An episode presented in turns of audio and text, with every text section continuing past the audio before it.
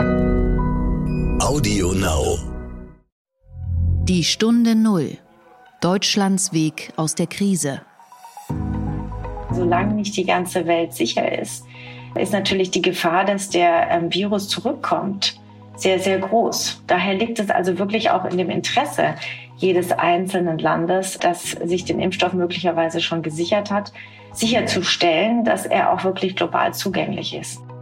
Wenn wir uns nicht um die armen Länder dieser Welt kümmern, werden wir einfach mindestens doppelt so viele Todesfälle weltweit zu verantworten haben. Und ich glaube, das ist eine sehr starke ähm, und auch wirkungsvolle moralische Verantwortung und Handlungsanweisung an die reichen Länder dieser Welt. Ich glaube, wir dürfen natürlich die ähm, größten Killerkrankheiten sozusagen, wie wir sie nennen, das ist Tuberkulosis, das ist Malaria und das ist AIDS, die dürfen wir nicht vergessen. Und das sind nach wie vor die Krankheiten, die in den ärmsten Ländern der Welt die meisten Todesopfer erfordern. Hallo und herzlich willkommen zu einer neuen Folge von Die Stunde Null, dem Podcast für Deutschlands Weg aus der Krise, den Neustart und das Auf und Ab der Wirtschaft. Und wir sind Tanit Koch und Horst von Butler. Und wir freuen uns, dass Sie wieder zuhören. Die Verteilung des Impfstoffes nimmt immer konkretere Formen und Daten an und deshalb widmen wir uns heute nochmal dem Thema Impfstoff und Pandemie, aber von einer ganz besonderen und zentralen Perspektive. Seit vielen Jahren engagiert sich die Bill und Melinda Gates Foundation im Bereich der Gesundheitsversorgung, in der Forschung nach Impfstoffen und Mitteln gegen Pandemien und Krankheiten wie AIDS, Tuberkulose oder Malaria. Keine Stiftung steckt mehr Geld in diese Bereiche. Ich erinnere mich zum Beispiel an ein Abendessen in Berlin, wo wir mit Bill Gates ungefähr zwei Stunden über die Frage gesprochen haben, wie Toiletten und Sanitäranlagen in flut- und dürrebedrohten Regionen denn aussehen müssten. Sehr appetitliches Thema beim Dinner. Aber Gleichzeitig gibt es Kritik an dem Einfluss der Organisation und wilde Verschwörungstheorien, gerade jetzt im Kampf gegen Covid-19, in dem die Gates Foundation eine zentrale Rolle spielt. Sie ist Träger und Geldgeber der Globalen Allianz für Impfstoffe und Immunisierung, kurzform GAVI. Und in dieser Folge sprechen wir über all das mit der Europachefin der Stiftung, Anja Langenbucher. Diese Folge wird Ihnen präsentiert von der DZ Bank, dem Partner für den Mittelstand der gerade vor großen Herausforderungen steht. Wir bei der DZ Bank sehen in Umbrüchen auch Chancen, denn wir bauen auf Partnerschaftlichkeit und Leistungsfähigkeit und erarbeiten gemeinsam mit unseren Kunden neue Lösungen. Mehr unter dzbank.de/haltung. Der Gedanke zum Tag. Ja, es geht um viel Geld und um Grundsätzliches, um einen Standoff und einen Showdown. Zwei Staaten spielen derzeit nicht mit in Europa und deswegen steuert die Europäische Union auf eine große Krise zu, eine weitere große Krise. Ungarn und Polen haben vergangene Woche ihre Zustimmung zu einem 1,8 Billionen Euro schweren Finanzpaket für die kommenden sieben Jahre und den Corona-Hilfsfonds, der hat allein 750 Milliarden Euro verweigert. Und Grund sind die Pläne der EU, Gelder bei Verstößen gegen rechtsstaatliche Grundsätze künftig zu kürzen. Und das wollen Polen und Ungarn, die in den vergangenen Jahren mit sogenannten Justizreformen in die Gewaltenteilung immer wieder eingegriffen haben, nicht akzeptieren. Es gab ein großes Interview in der Zeit mit Viktor Orban und die Zeit sprach darin von politischen Atombomben, die Ungarn abwerfe.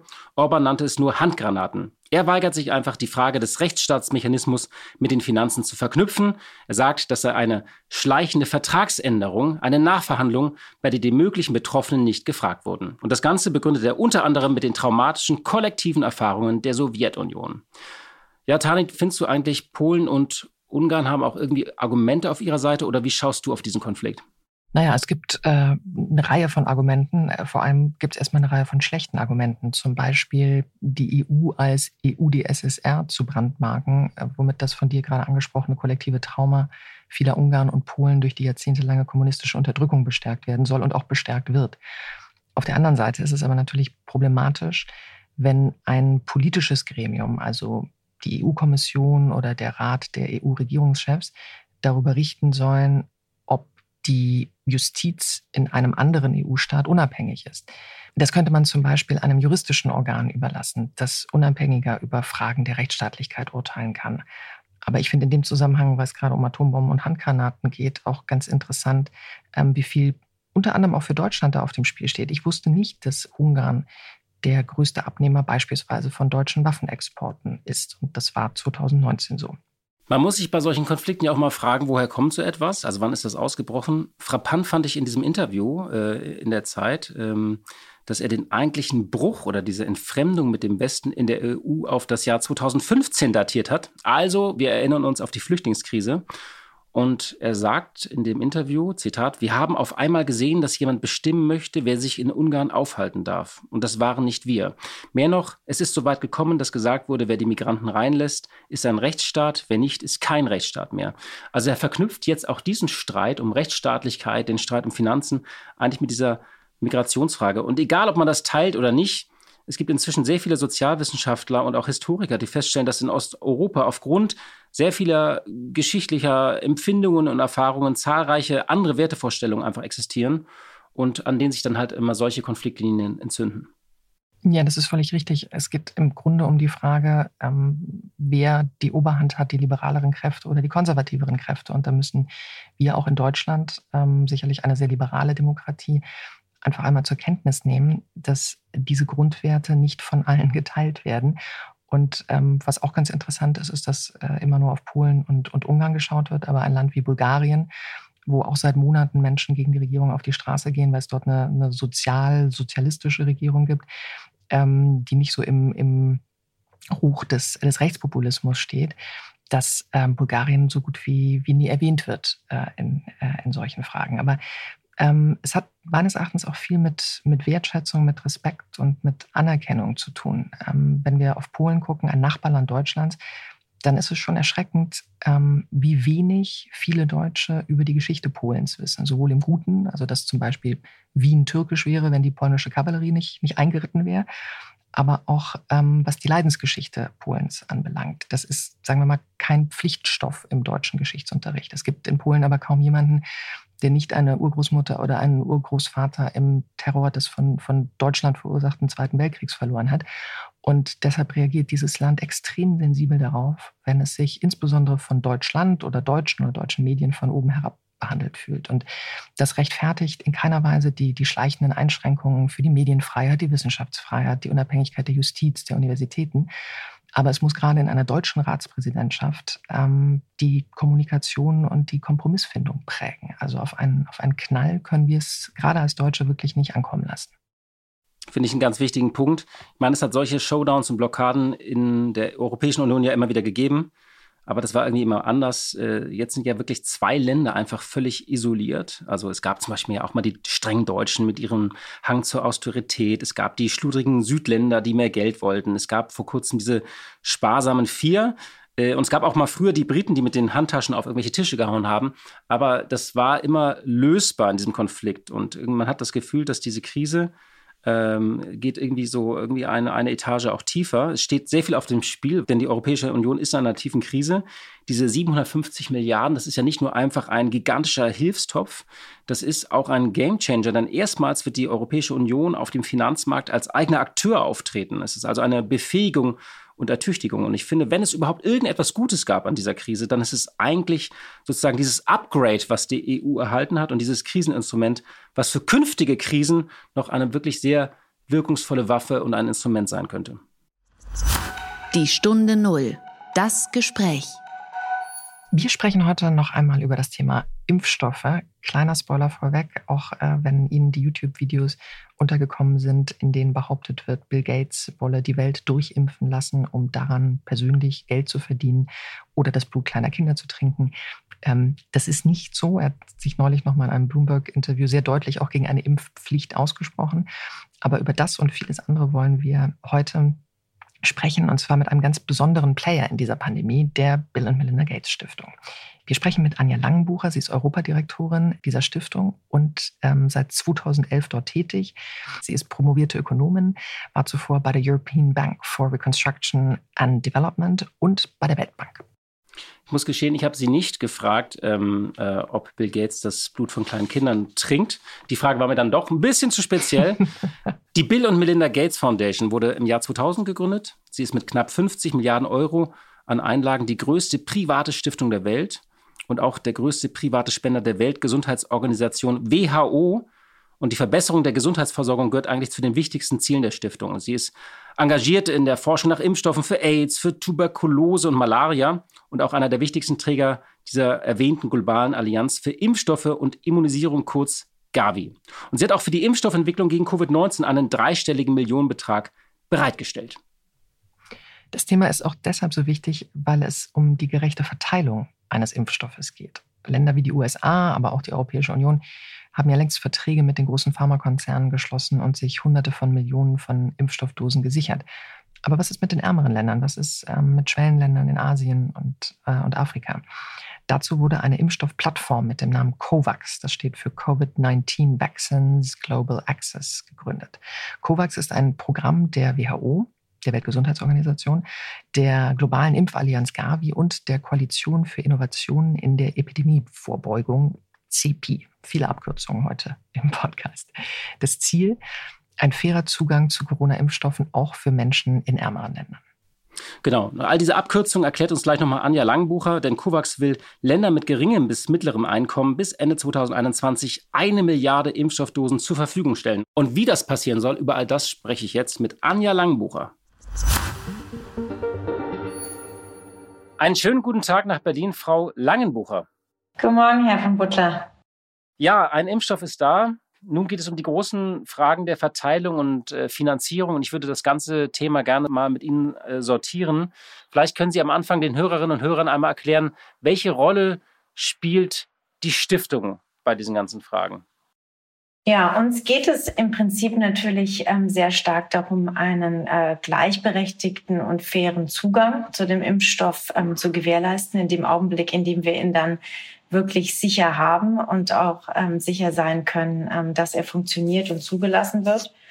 Und äh, die Stiftung hat sich da eigentlich ähm, in verschiedensten Arten und Weisen eingesetzt zum Thema. Wir haben auf der einen Seite ähm, seit Januar 2020 Fördergelder ähm, über 400 Millionen Dollar eingesetzt, um also ganz gezielt darauf hinzuarbeiten, ähm, Forschung und Entwicklung zur Identifizierung des Impfstoffes ähm, zu unterstützen und gleichzeitig natürlich immer sehr stark mit einem Fokus auf die Länder, die uns am wichtigsten sind, ähm, die armen Länder Afrikas und Südostasiens.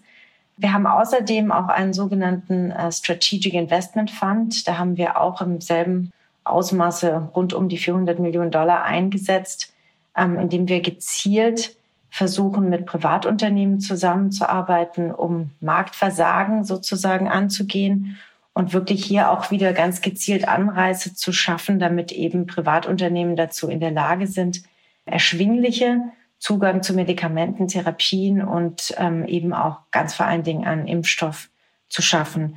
Darüber hinaus haben wir natürlich ziemlich viel ähm, technische Expertise sozusagen, weil wir uns natürlich mit dem Thema schon seit vielen Jahren äh, beschäftigen und haben die eben auch vor allen Dingen in der Anfangsphase einfach zur Verfügung gestellt in vielen Gesprächen mit Regierungen, mit unseren Partnerländern und versucht da zu helfen und dann auch ein bisschen Öffentlichkeitsarbeit, um natürlich einfach den Informationsstand ein bisschen nach oben zu bringen und zu schauen, dass die Menschen sich informiert fühlen über die Fortschritte.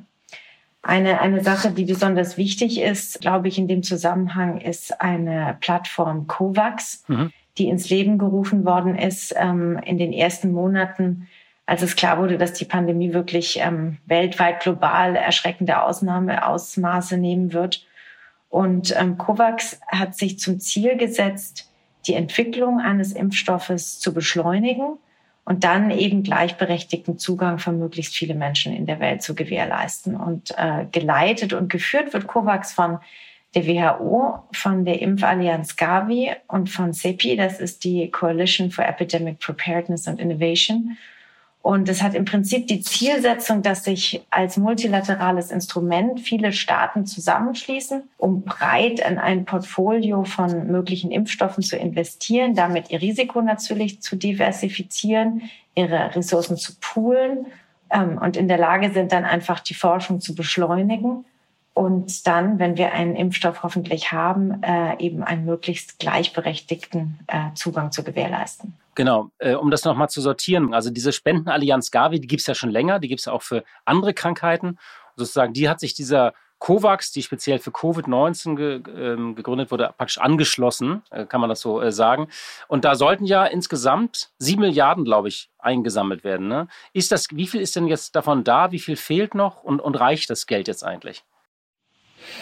Also vielleicht, um es nochmal zu sortieren, ähm, das Ganze ist ein multilateraler Zusammenschluss, der nennt sich ACT-A. Das ist der Access to Covid Tools Accelerator. Und der hat im Prinzip drei äh, Bereiche. Das sind einmal die Impfstoffe und unter den Impfstoffen fällt COVAX. Dann gibt's äh, Therapeutika, das heißt also Medikamente. Und das dritte sind äh, Diagnose, also Testverfahren. Das sind die drei Aufgabenbereiche, die alle unter diesen sogenannten ACT Accelerator fallen. Und als das, äh, wie gesagt, März, April ähm, in dem Zeitrahmen ins Leben gerufen wurde und losgetreten wurde, war es ziemlich wichtig, dass man gesagt hat, man möchte mit existierenden Akteuren zusammenarbeiten. Man möchte jetzt nicht wieder neue gründen, sondern man möchte mit den starken und guten multilateralen Fonds, die man ja schon aufgestellt hat, so wie Gavi zum Beispiel und CEPI, das damals ähm, im, im Rückgang zur Ebola-Krise ins Leben gerufen worden ist, auch mit starker Beteiligung der deutschen Bundesregierung. Da war es ganz wichtig zu sagen, wir wollen wirklich genau diese Akteure jetzt benutzen. Und das hat auch sehr gut geklappt. Und deswegen spielt Gavi innerhalb von COVAX ähm, eine ganz wichtige Rolle. Und das ist richtig. Es wurden sich ziemlich ambitionierte Ziele ähm, äh, gesetzt. Wir wollen sicherstellen, dass wir im nächsten Jahr, also ähm, im Laufe, im Verlaufe des Jahres 2021, ähm, zwei Milliarden ähm, Impfdosen zur Verfügung haben, ähm, um wirklich auch in den ärmsten Ländern der Welt sicherstellen zu können, dass die Menschen, die es am meisten brauchen, Zugang zu diesem Impfstoff haben werden.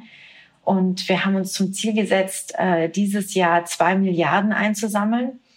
Da sind wir auch fast da, so gut wie hoffentlich. Und aber die Anstrengungen gehen natürlich nächstes Jahr noch ganz stark weiter. Und das ist natürlich keine einfache Zeit, in der natürlich auch die großen und großzügigen Geberländer natürlich auch ökonomisch gebeutelt sind von den ganzen Folgen dieser Pandemie. Es zeichnet sich ja ab, also es gibt äh, zum einen mehrere Impfstoffe. Bei einigen ist der Transport sehr aufwendig, weil man den eben äh, sehr, die ganze Kühllogistik ist sehr aufwendig. Da braucht man Spezialisten dazu. Wie lässt sich das eigentlich unterstützen? Gibt man dann einfach nur Geld oder hilft man an, Flugzeuge äh, zu mieten oder ist man, kauft man auch direkt diese Kühlbox mit auf? Also was ist eigentlich die konkrete Unterstützung von, von einer Stiftung oder so einer Initiative?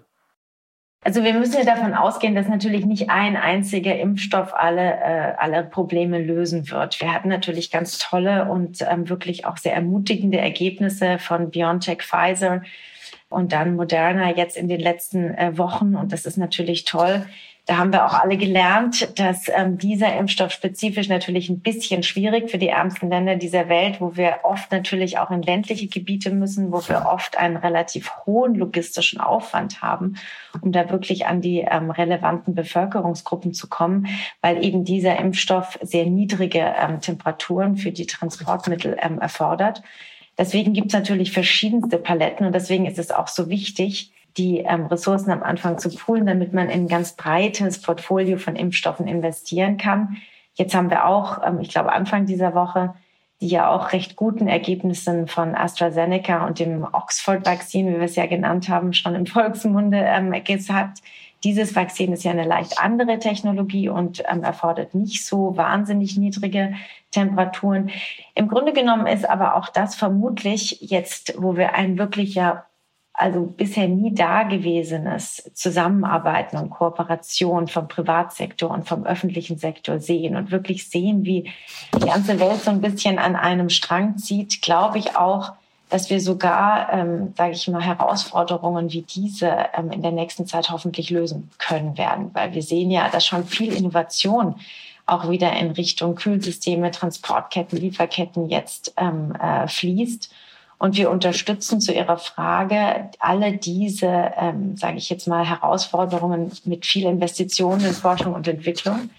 Und das zusammen mit großer Innovation ist eben wirklich notwendig jetzt, um, äh, um die ganzen Probleme anzugehen. Diese Folge wird Ihnen präsentiert von der DZ Bank, dem Partner für den Mittelstand. Wir sind überzeugt, eine gute Partnerschaft zeichnet vor allem eines aus, eine gemeinsame Haltung. Denn nur gemeinsam mit unseren Kunden können wir leistungsfähige Lösungen erarbeiten, die Bestand haben. Mehr unter dzbank.de/slash Haltung. Sind Sie denn eigentlich optimistisch, dass diese ärmeren Länder tatsächlich auch äh, an diesen Impfstoffen partizipieren können? Also ist ja auch so ein bisschen die Frage, die Welt kann jetzt ja nochmal zeigen, wie gerecht oder ungerecht sie ist bei dieser Verteilung des Impfstoffs. Wie optimistisch sind Sie da, dass tatsächlich auch die armen Länder Südamerikas, in Afrika und auch in Asien das erhalten? Ich glaube, da ist es ganz wichtig, eben daran jetzt zu arbeiten. Und ähm, das war und ist natürlich einfach eine, eine Argumentation, die wirklich zwei Seiten hat. Auf der einen Seite ist es, finde ich, ein ganz stark moralisches Argument, weil wir ja einfach wissen und sehen können, dass wenn wir uns nicht um die armen Länder dieser Welt kümmern, wenn wir einfach mindestens doppelt so viele Todesfälle weltweit zu verantworten haben. Und ich glaube, das ist eine sehr starke ähm, und auch wirkungsvolle moralische Verantwortung und Handlungsanweisung an die reichen Länder dieser Welt. Und auf der anderen Seite sind es auch ganz klar ähm, harte ökonomische und rationale Fakten, weil solange nicht die ganze Welt sicher ist, ist natürlich die Gefahr, dass der ähm, Virus zurückkommt, sehr, sehr groß. Daher liegt es also wirklich auch in dem Interesse jedes einzelnen Landes, ähm, äh, das sich den Impfstoff möglicherweise schon gesichert hat, ähm, sicherzustellen, dass er auch wirklich global zugänglich ist. Die Ro Rolle der WHO ist da ja auch sehr wichtig. Haben Sie jetzt mit der neuen Regierung in den USA also ein bisschen eine Hoffnung auf ein Revival? Also Donald Trump hatte die ja schon, ähm, also sozusagen die Zusammenarbeit aufgekündigt. Nun hat er gesagt, jetzt Joe Biden darf ja jetzt regieren, hat er verkündet ähm, vor einigen Tagen. Haben Sie eine Hoffnung auf ein Revival der WHO, die eine Schlüsselrolle bei dem Ganzen spielen wird? Wir haben natürlich große Hoffnung auf eine wesentlich konstruktivere Zusammenarbeit mit der neuen äh, Biden-Administration. Also da sind wir natürlich sehr stark erleichtert und hoffen natürlich auch, dass dadurch ja eine ganz viel klarere multilaterale Ausrichtung der USA wieder sehen werden und hoffentlich natürlich auch eine Stärkung der WHO, denn ich glaube, wir wissen und sehen jetzt in diesem Zusammenhang, wieder ganz klar, was für eine wichtige normative Rolle die WHO spielen muss. Weil ich glaube, in einer solchen äh, gerechten Zugangsverteilung eines Impfstoffes brauchen wir eine multilaterale Organisation, die da sozusagen der Schiedsrichter ist.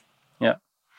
Um nochmal auf die armen Länder zu kommen, wie ist denn nach Ihren Erkenntnissen, also nach Erkenntnissen der Geldstiftung, überhaupt die bisherige Covid-19-Bilanz in diesen ärmeren Ländern? Also man hatte ja, wenn man so guckt, die sind ja teilweise auch in einen harten Lockdown gegangen, teilweise auch mit verheerenden Auswirkungen, zum Beispiel in Indien auf die vielen Tagelöhner, ähm, aber auch in Afrika. Dann hat man das Gefühl, dass aber die Ansteckungsrate in manchen Ländern gar nicht so groß war. Äh, gleichzeitig sehen wir natürlich sehr viele äh, auch Zahlungsausfälle jetzt äh, in Afrika. Wie ist so Ihre Bilanz, wenn wir zum Beispiel, wir können jetzt nicht auf die ganze Welt gucken, aber zum Beispiel mal in Afrika. Wie ist die Bilanz da von Covid-19?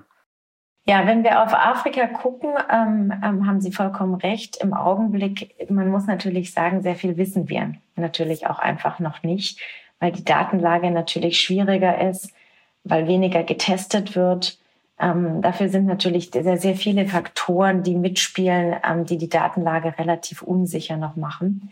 Ähm, wir können davon ausgehen, dass natürlich die Durchschnittsalter der Bevölkerung wesentlich jünger ist daher möglicherweise die Fatalität der Covid-Fälle nicht ganz so extrem äh, ist.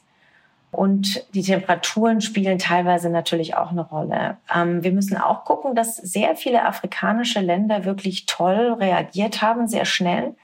Toll im Sinne von sehr streng waren, ähm, einen Lockdown wirklich eingeleitet haben und sich auch konsequent, soweit das möglich war, unter wesentlich erschwerten Bedingungen im Vergleich zu uns Abstandsregelungen und Hygieneregelungen eingehalten haben. Ähm, aber wir müssen uns natürlich darauf gefasst machen, dass wir möglicherweise da auch noch ähm, in der Zukunft größere Wellen sehen und müssen dafür dass daher eben sehr stark sicherstellen, ähm, dass wir den möglichen Schutz jetzt auch doch schon in die Wege leiten und gewährleisten. Ähm, und wie kann man denn sicherstellen, dass sie sich auch impfen lassen wollen? Also äh, wie ist dann da zum Beispiel die, die Aufklärung? Ist das durch die bestehenden Programme, die es ja schon gibt, die bestehenden Impfprogramme, ist da die Akzeptanz eher hoch? Äh, da hat ja Ihre Stiftung sehr viel Erfahrung durch die ganzen Impfprogramme, die sie in diesen Ländern gemacht hat, gegen andere große Krankheiten äh, wie Diphtherie, äh, Hepatitis und so weiter. Ja, also ich meine, die Impf, sage ich jetzt mal, die Einstellung zum Impfen, die sehen wir ja, dass die weltweit natürlich gemischt ist. Und ähm, Gavi hat da wirklich so gute Ergebnisse erzielt und natürlich auch einfach gerade in den ärmsten Ländern über Impfstoffe. Ähm, äh, im Bereich Rotavirus, Kindersterblichkeitsraten. Das sind Ergebnisse, die erzielt worden sind, wo ich glaube, es in auch breiten Teilen der, der Welt wirklich klar wurde, was für ein unglaublich effizientes Instrument das Impfen wirklich sein kann. Wir arbeiten natürlich da sehr stark mit lokalen Gruppen zusammen. Da spielt der Zivil, äh, die Zivilgemeinschaft ähm, und der Zivilsektor, die NGOs eine sehr große Rolle. Und es geht vor allen Dingen darum, natürlich mit lokalen Repräsentanten zusammenzuarbeiten, weil was natürlich ganz schlecht funktioniert, ähm, Logo sehr auch intuitiv verstehbar ist, wenn ähm, der weiße Mann aus dem Westen kommt und erklärt, warum sich jetzt alle impfen lassen müssen, ähm, sondern da muss man natürlich sehr, sehr stark und ähm, mit den Menschen, die sich am besten auskennen, nämlich vor Ort zusammenarbeiten. Aber Sie können ja auf bestehende Netzwerke zurückgreifen, ne, wenn ich das richtig verstanden habe. Also äh, es gibt ja diesen berühmten Fall, äh, dass Sie ja zum Beispiel die Ausrottung von Polio äh, in Ländern wie Nigeria, da haben Sie ja bestehende Netzwerke, nicht? Kann man das so sagen? Genau, also wir haben natürlich auf der einen Seite verlassen wir uns stark in unsere Exekution dieser ganzen ähm, Impfprogramme. Das wird mit der Hilfe von Gavi ähm, durchgeführt. Und ähm, was wir sehr stark gesehen haben, Polio ist ein gutes Beispiel, die Impfinfrastruktur, die wir zum Beispiel in Nigerien in, durch Polio aufgebaut haben, die konnte damals während der Ebola-Krise umfunktioniert werden und ähm, dafür eingesetzt werden. Und davon gehen wir natürlich sehr stark aus, dass wir das auch jetzt im Fall von, ähm, von Covid äh, machen können. Aber das Wichtigste ist natürlich der Aufbau von funktionierenden Gesundheitssystemen. Und das sehen wir natürlich ja sowohl auch in unseren Ländern als auch in den ärmsten Ländern, dass diejenigen, die natürlich die schwachen Gesundheitssysteme haben und schwache Gesundheitsversorgung haben, leider auch wieder am meisten betroffen sind. Was sind denn Ihre Befürchtungen in Bezug auf die weltweite Armut? Es gibt ja Schätzungen, dass äh, 60 bis 80 Millionen allein infolge der Corona-Pandemie wieder in unter die Armutsgrenze gerutscht sind. Das wirft ja auch diesen weltweiten Kampf gegen die Armut, der sehr erfolgreich geführt wurde in den letzten Jahren, äh, wieder zurück. Wie ist da Ihre Einschätzung? Wird sich das äh, erholen oder ähm, gibt es da auch schon Initiativen, was dagegen zu tun? Wie schauen Sie auf, auf diese Begleiterscheinung der Pandemie? Ja, das ist das, was uns natürlich große Sorgen macht. Wir haben normalerweise ähm, jedes Jahr ähm, am Rande der, UN-Vollversammlung unseren sogenannten Goalkeepers Report, den wir ähm, veröffentlichen und in dem wir sozusagen versuchen, ähm, die ganzen SDGs zu beleuchten und zu gucken, wo haben wir Fortschritte gemacht, wo müssen wir nachbessern. Und dieses Jahr war wirklich das erste Jahr, in dem wir Rückschritte sehen und in dem wir gesehen haben, dass die weltweite Armut, wie Sie sagen, sieben Prozent zugenommen ist. Das ist sehr, sehr viel und in der viele Programme tatsächlich Rückschritte zu verzeichnen hatten. Da geht es um Ernährungsprogramme, aber auch um Familienplanungsprogramme zum Beispiel. Also wir gehen davon aus, dass Millionen von Frauen keinen Zugang zu Familienplanungsinstrumenten haben werden, weil die Gesundheitssysteme überlastet sind. Das sind natürlich alles Nachfolgeerscheinungen, die sehr äh, besorgniserregend sind, weil wir davon ausgehen müssen, dass natürlich dieser gute Weg, auf dem wir jetzt jahrelang gewesen sind, zum Erreichen der ähm, SDGs, der Sustainable Development Goals, dass wir da im Augenblick ähm, etwas zurückgeworfen worden sind. Und daher ist es umso wichtiger, dass wir eben die bestehenden Programme jetzt weiterverfolgen und, ähm, und weitermachen, weil da natürlich ganz klar die Gefahr besteht, dass natürlich Mittel jetzt im Augenblick sehr stark äh, in Covid-19 ähm, einfließen, die wir genauso für die anderen Programme weiterhin brauchen. Und das hieße, um das nochmal nachzufragen, bei diesem Programm jetzt, hieße das mehr ungewollte Schwangerschaften oder höhere Kindersterblichkeit äh, oder auch mehr Tod von Müttern bei Komplikationen. Sind das dann die Folgen? Im schlimmsten Falle ja. Also mehr ungewollte Schwangerschaften ähm, auf jeden Fall. Müttersterblichkeit, Kindersterblichkeit ist natürlich auch Dinge, vor allen Dingen Kindersterblichkeit unter fünf haben wir eben sehr stark durch Impfprogramme, durch den Rotavirus zum Beispiel ähm, gesenkt. Da kann man hoffen, dass die Einführung von Routineimpfungen uns da nicht ähm, weiter auch weiter fortgesetzt werden kann. Aber selbstverständlich müssen wir davon ausgehen, dass wesentlich mehr Geburten wieder zu Hause stattfinden müssen, weil Gesundheitssysteme überlastet sind. Und damit gefährden wir natürlich ganz klar die Gesundheit der Mutter und alle Risiken, die mit einer Geburt zu Hause unter ähm, schwierigen Umständen einhergehen. Klar. Es gab vor einigen Monaten von Ihrer Stiftung einen sehr wichtigen Satz, wie ich finde. Sie haben gesagt, es gibt sehr viele andere Krankheiten, die wir nicht vergessen dürfen. Ähm, wo sehen Sie denn im Moment die größte Gefahr? Ähm, Sie lenken ja auch sehr viele Ressourcen gerade sozusagen auf Covid-19, aber da gibt es ja noch sehr viele andere Krankheiten. Wo sehen Sie aus Ihrer Sicht das größte Risiko? Ich glaube, wir dürfen natürlich die ähm, größten Killerkrankheiten sozusagen, wie wir sie nennen, das ist Tuberkulosis, das ist Malaria und das ist AIDS, ähm, HIV. Die dürfen wir nicht vergessen. Und das sind nach wie vor die Krankheiten, die in den ärmsten Ländern der Welt die meisten Todesopfer erfordern. Wir sehen aber zum Beispiel auch durch den gerade angesprochenen eben Rückgang an Programmen Dinge wie Masern, die zum Beispiel in gewissen Ländern wieder plötzlich einen riesengroßen Ausbruch verursachen. Also ich glaube, wir müssen uns konzentrieren. Gerade Malaria ist ein Beispiel, wo wir wirklich sehen müssen, dass sich die Programme fortsetzen, weil es da eben durch eine sehr starke und, und schnelle Ansteckung natürlich dazu kommen kann, dass wirklich Ausbrüche, die wir gedacht haben, wir haben unter Kontrolle, wieder passieren können. Hm.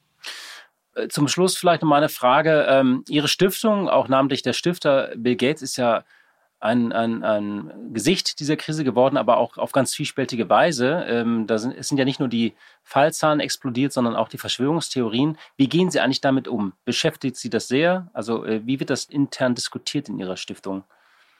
Ja, wir machen uns natürlich darüber ähm, viel Gedanken. Ähm, diese Verschwörungstheorien, ähm, wie Sie sagen, sind natürlich ähm, für uns besorgniserregend. Sie sind, sagen wir mal, vor allen Dingen dann besorgniserregend, wenn sie eben wirkliche Gesundheitsrisiken auch mit sich bringen. Wenn Menschen auf der Straße zu Demonstrationen ohne Masken, ohne Hygienemaßregelungen, Abstandspflicht aufrufen, dann sind es natürlich Konsequenzen von diesen Theorien, die, ein, die wirklich für größere Bevölkerungsgruppen auch Risiken darstellen. Wir versuchen zu verstehen, woher das kommt. Ähm, wir arbeiten mit verschiedenen Institutionen zusammen, zum Beispiel mit äh, der ISD, Institute for Strategic Dialogue. Das ist was, die sich insbesondere mit Extremismus im Internet beschäftigen und versuchen herauszufinden, wie ganz gezielt Gruppen angesprochen zum Aufruf von Maßnahmen und Aktivitäten sich zusammenfinden. Mit denen arbeiten wir als ein Beispiel zusammen, um wirklich zu verstehen, woher das kommt. Ähm, das werden wir dann auch veröffentlichen, weil ich glaube, dass insbesondere interessant sein wird im Nachzug zu der Pandemie. Man sieht ja auch eine, einen Zusammenhang von den von den extrem unterschiedlichsten Gruppen, die sich da zusammenfinden, ähm, aber alle in einem Interesse, nämlich einen Schuldigen für das ganze Schlamassel zu finden. Und ähm, wie gehen wir damit um? Ich, ja, wir versuchen es zu verstehen, daraus zu lernen möglicherweise und vor allen Dingen Aufklärung zu betreiben, damit eben nicht größere Bevölkerungsgruppen noch größeren Risiken ausgesetzt sind. Gehen Sie eigentlich optimistisch ins neue Jahr? Ich gehe jetzt optimistisch ins neue Jahr. Ich glaube, ähm, die letzten paar Wochen, die uns ja wirklich vielversprechende und ähm, Ergebnisse im Bereich der Impfstoffforschung gebracht haben, ist was, was ich mir sehr gewünscht habe, dass wir wirklich zum Ende dieses Jahres so weit sein können. Das äh, stimmt mich extrem optimistisch. Und was mich auch sehr optimistisch stimmt, ist der Wechsel im Weißen Haus. Ja, Frau Langbucher, vielen Dank äh, für diese optimistischen Worte zum Schluss. Danke für das Gespräch. Vielen Dank. Diese Folge wurde Ihnen präsentiert von der DZ Bank, dem Partner für den Mittelstand. So zum Schluss, Tanit, hast du heute Morgen schon ein Adventskalendertürchen geöffnet? Nein, aber ich habe hier einen Tannenzweig auf dem Tisch mit einer Kerze immerhin. Wie schön. Ich habe übrigens einen Adventskalender und zwar von Savade. Das ist Berlins älteste Pralinenmanufaktur. Die ist nämlich insolvent und deswegen gab es hier so eine große Rettungsaktion in Berlin. Rettet Savade meine Frau hat mir tatsächlich einen Adventskalender geschickt. Da habe ich jetzt jeden Tag eine handgefertigte Praline. Das ist doch schön eigentlich, so bis Weihnachten, oder? Bestimmt. Hast du auch schon das Sportprogramm parallel dazu aufgebaut? äh, das habe ich nicht. Gibt es denn noch irgendeine Nachricht, Tanit? In der Tat, Horst. Es gibt eine Nachricht aus der Zeit, als äh, die Welt noch so richtig in Ordnung war oder zumindest so schien. Ähm, und zwar geht es um den Nachlass des ersten deutschen Bundeskanzlers Konrad Adenauer. Da sind ähm, Bocciakugeln, Portwein und rund 60 weitere Gegenstände am Samstag versteigert worden. Und bei der Auktion in nicht etwa äh, Bonn-Röndorf, sondern in Leinfelden, Echterdingen bei Stuttgart kamen 55.230 Euro inklusive Aufgeld zusammen, wie das Auktionshaus Eppli mitteilte. Ein Boccia-Set des CDU-Politikers war mit einem Startpreis von 650 Euro aufgerufen worden und fand laut Versteigerer für 1700 Euro einen Abnehmer. Und für einen Portwein aus Adenauers Geburtsjahr 1876, den ihm der spanische Diktator Francisco Franco zum 90. Geburtstag geschenkt hatte, zahlte der erfolgreiche Bieter 1500 Euro. Na, dann Prost. Also hätte ich das mitbekommen, beim Boccia-Set hätte ich, glaube ich, auch mitgeboten. Schon spannend, so ein altes äh, 50er Jahre Boccia-Set. Ja, liebe Hörerinnen und liebe Hörer, das war's für heute. Welches Thema haben wir denn am Freitag, Tanit? Am Freitag sprechen wir mit Wolfgang Ischinger, langjähriger Botschafter Deutschlands in den USA, aber auch Gründer der Münchner Sicherheitskonferenz. Und ähm, welches Thema bietet sich da besser an als ähm, einfach die Lage der Welt äh, und natürlich insbesondere die Regierungsbildung in den USA? Also wir bringen ein bisschen Ordnung in den aufgewühlten Globus. Das ist doch schön. Vielen Dank fürs Zuhören, liebe Hörerinnen und Hörer. Kommen Sie gut durch die Woche und machen Sie es gut. Wir hören uns Freitag. Die Stunde Null. Deutschlands Weg aus der Krise. Dieser Podcast ist Teil der Initiative Zeit, die Dinge neu zu sehen.